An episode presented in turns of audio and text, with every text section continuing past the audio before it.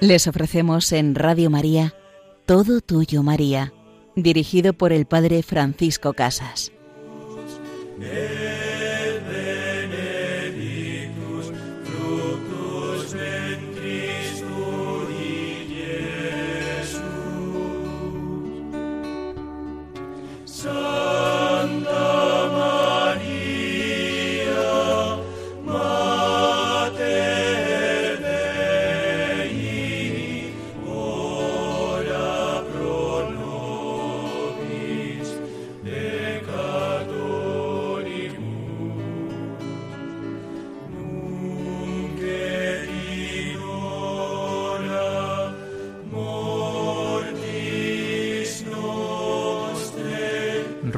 Por nosotros, Santa Madre de Dios, para que alcancemos el amor de tu Hijo Jesús, que se entrega por cada uno de nosotros.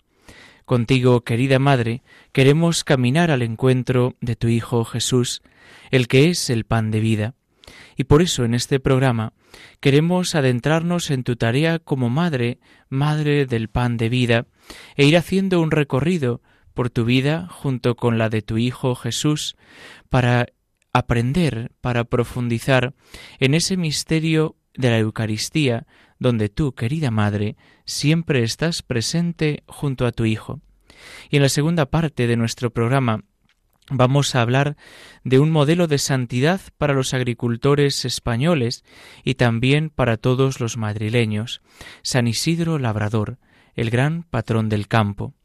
Pues comenzamos nuestro programa mirando a nuestra Madre, la Virgen María, y la contemplamos a ella, diríamos, en uno de los momentos más importantes de su unión con su Hijo Jesucristo.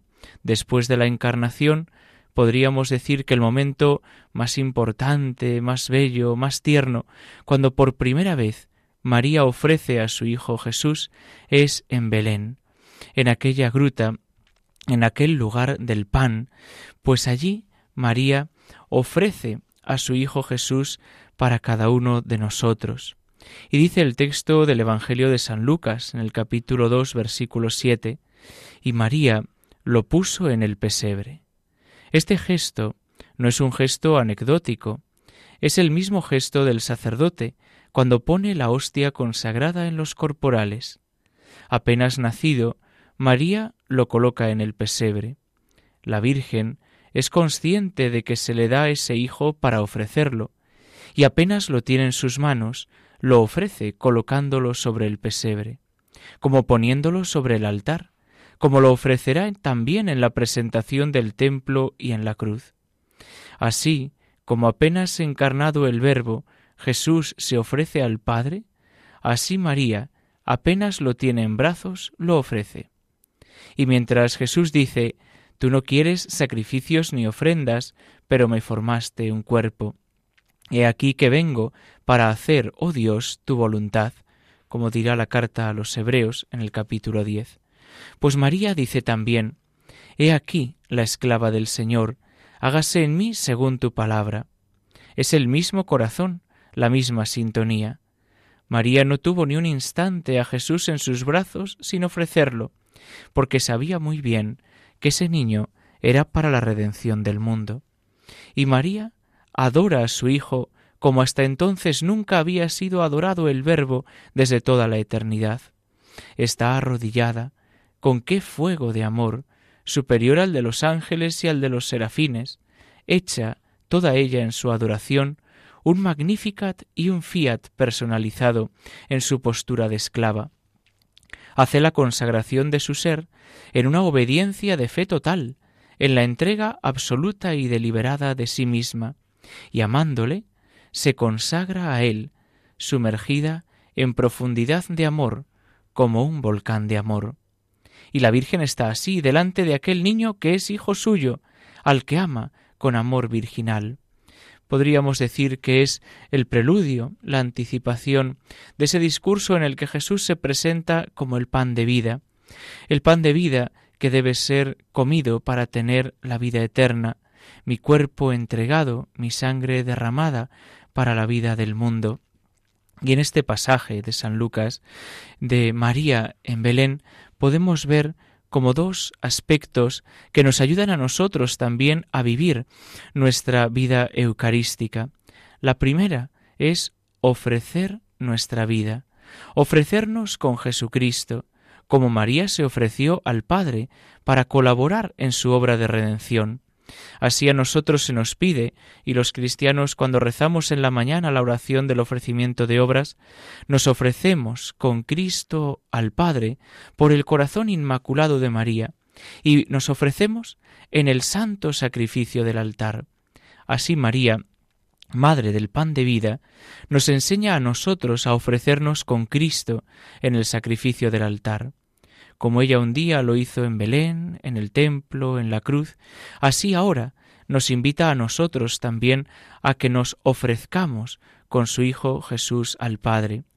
Y una vez que nos hemos ofrecido, que hemos participado y seguimos participando de ese misterio del sacrificio y la entrega de Cristo, la segunda gran actitud que podríamos destacar de este texto, de este encuentro, es María que adora a su Hijo.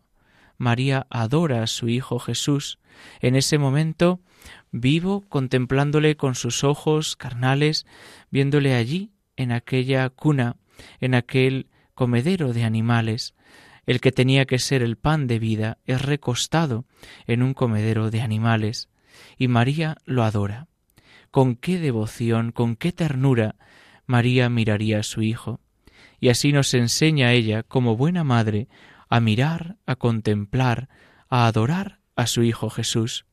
Por eso es muy importante que el cristiano le pida a María, le pida a su Madre, la Virgen María, que nos ayude a ofrecernos como ella con Jesús al Padre, y que nos enseñe a adorar a su Hijo Jesús, adorarle vivo y presente, cuerpo, sangre, alma y divinidad, presentes en el sacramento de la Eucaristía. Podríamos decir que este momento en la gruta de Belén es el primer, la primera ocasión que tuvo María de adorar a su Hijo Jesús, de ofrecerse con él mientras caminaba en este mundo. Ella es la madre del pan de vida y también más adelante, a los pies de la cruz, María seguirá ofreciendo a su Hijo Jesús, en este momento ya roto, con su sangre derramada, con su cuerpo destrozado.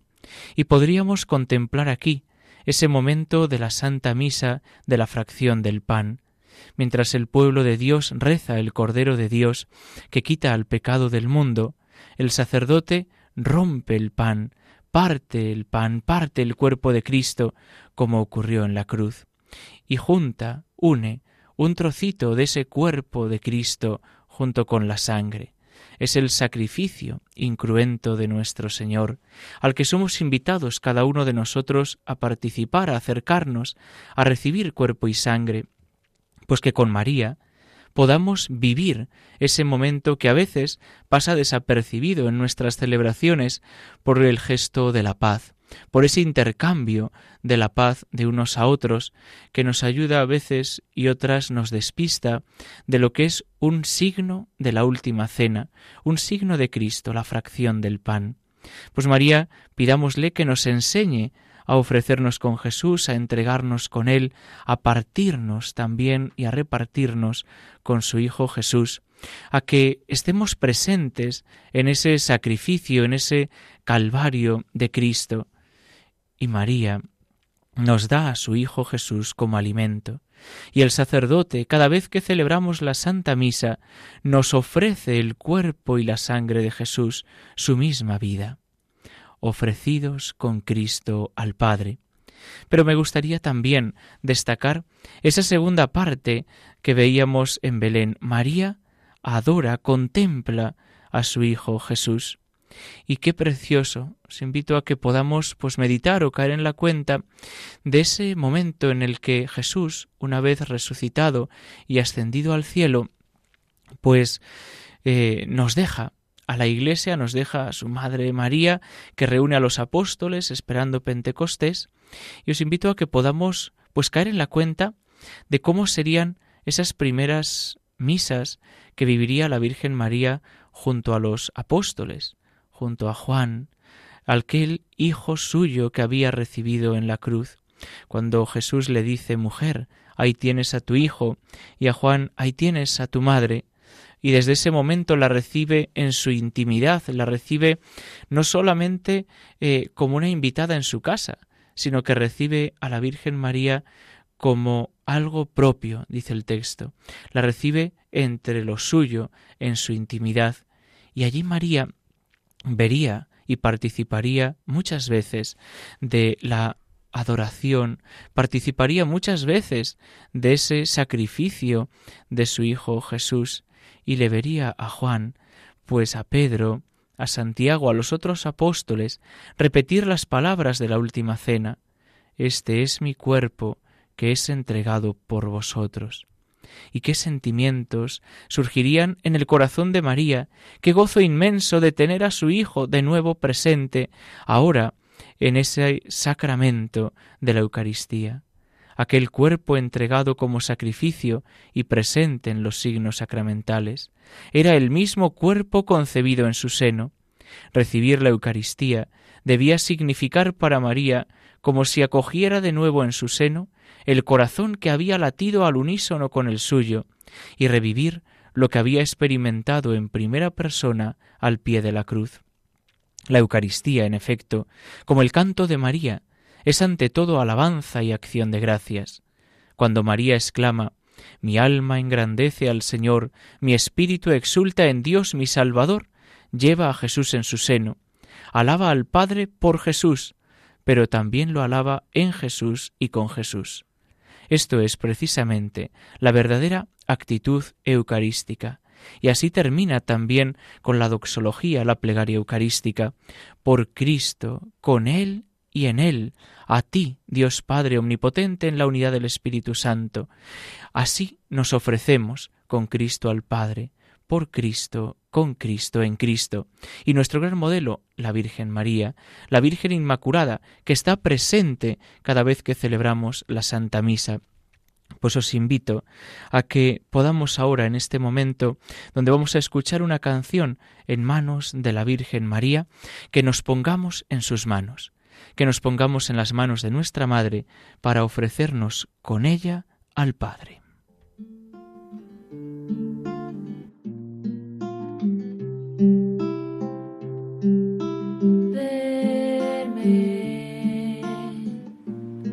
como miembro verdadero cuerpo místico de Cristo, unida a Él, en manos de la Santísima Virgen, que al ofrecerlo al Padre, me ofrecía también a mí, en manos de la Santísima Virgen, que al ofrecerlo ofrecía también a mí.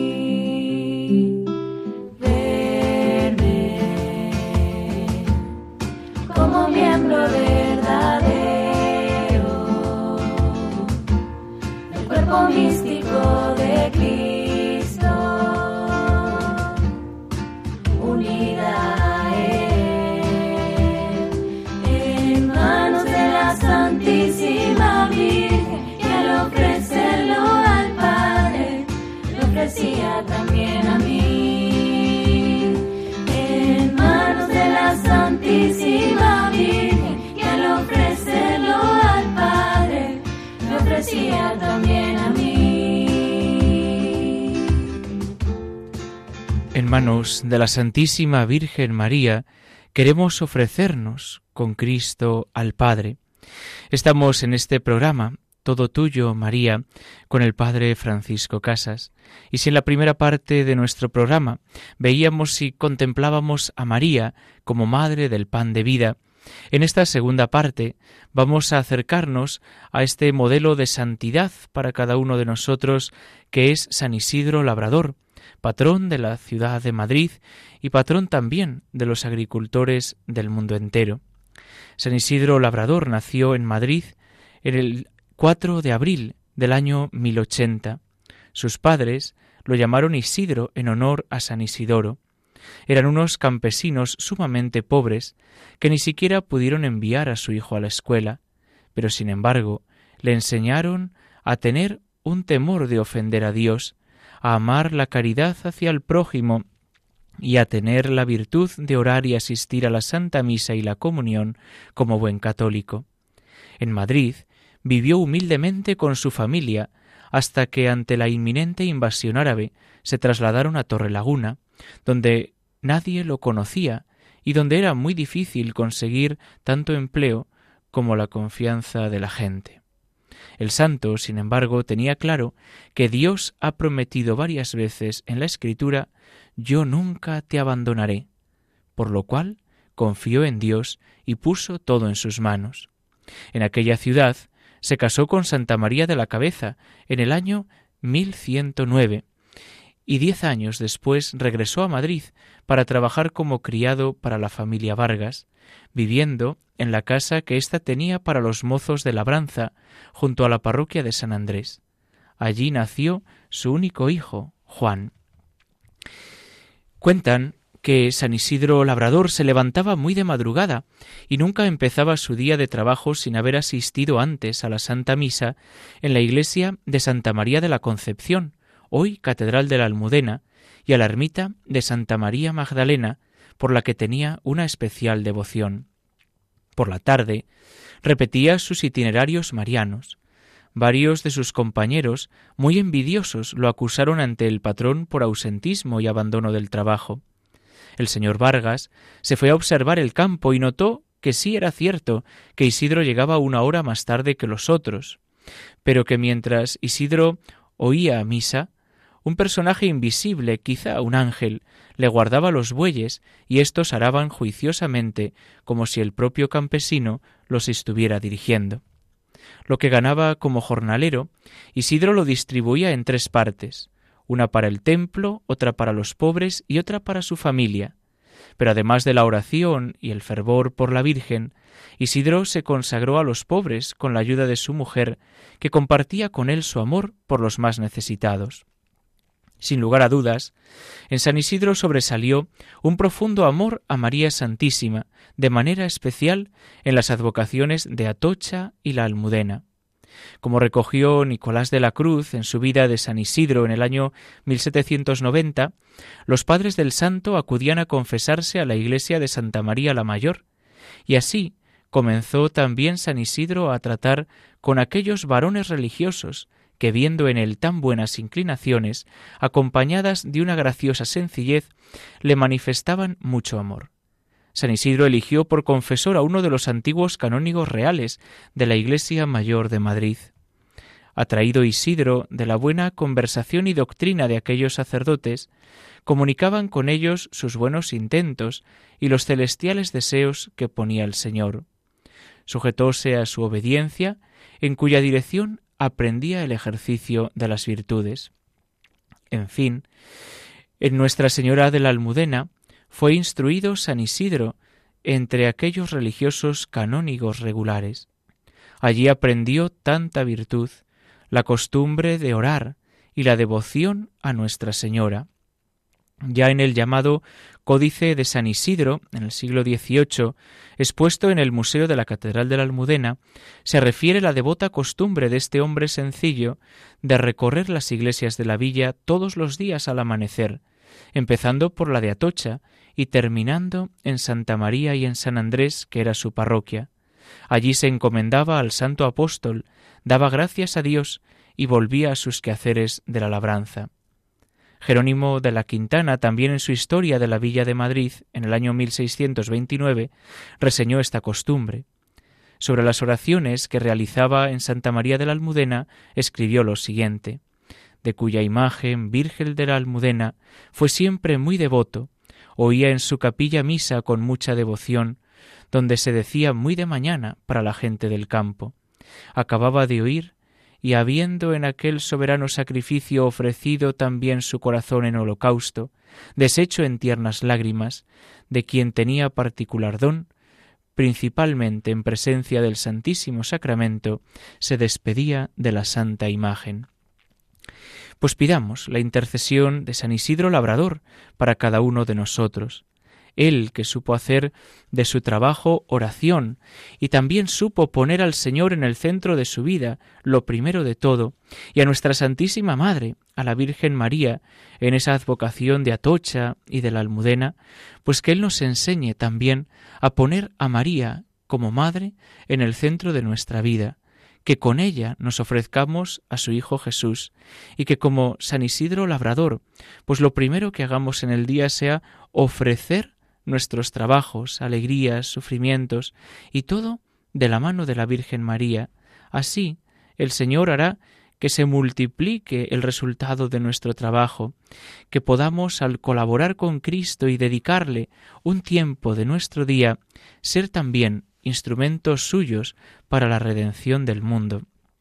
Pues San Isidro Labrador nos enseña que el trabajo es importante, pero que también es muy importante cuidar nuestra relación con Dios, nuestra relación con el Padre bueno, que en medio de la familia, con su esposa, con Santa María de la Cabeza, juntos quisieron agradar a Dios, sacar su familia adelante, cuidando siempre trabajo y oración. San Isidro se nos presenta a cada uno de nosotros como un modelo para dignificar el trabajo, para ponerle y colocarle en el lugar que le corresponde. El centro de la vida del hombre no es el trabajo, sino que es su dignidad. El centro de la vida del hombre debe ser buscar la mayor gloria de Dios, que es la vida del hombre pues que nuestra Madre la Virgen nos enseñe a ofrecernos con Cristo, a adorar a Cristo, y que como hizo con el corazón de San Isidro Labrador, que lo fue modelando a imagen del de Jesucristo, nos modele también el nuestro, para que podamos encontrarnos con Él y vivir en su amor. Pues os invitamos a poder escuchar de nuevo este programa en el podcast de Radio María, poniendo el nombre del programa Todo Tuyo, María y podéis escribirnos un correo electrónico al programa todo tuyo maría arroba y la bendición de Dios Todopoderoso, Padre, Hijo y Espíritu Santo, desciendan sobre vosotros.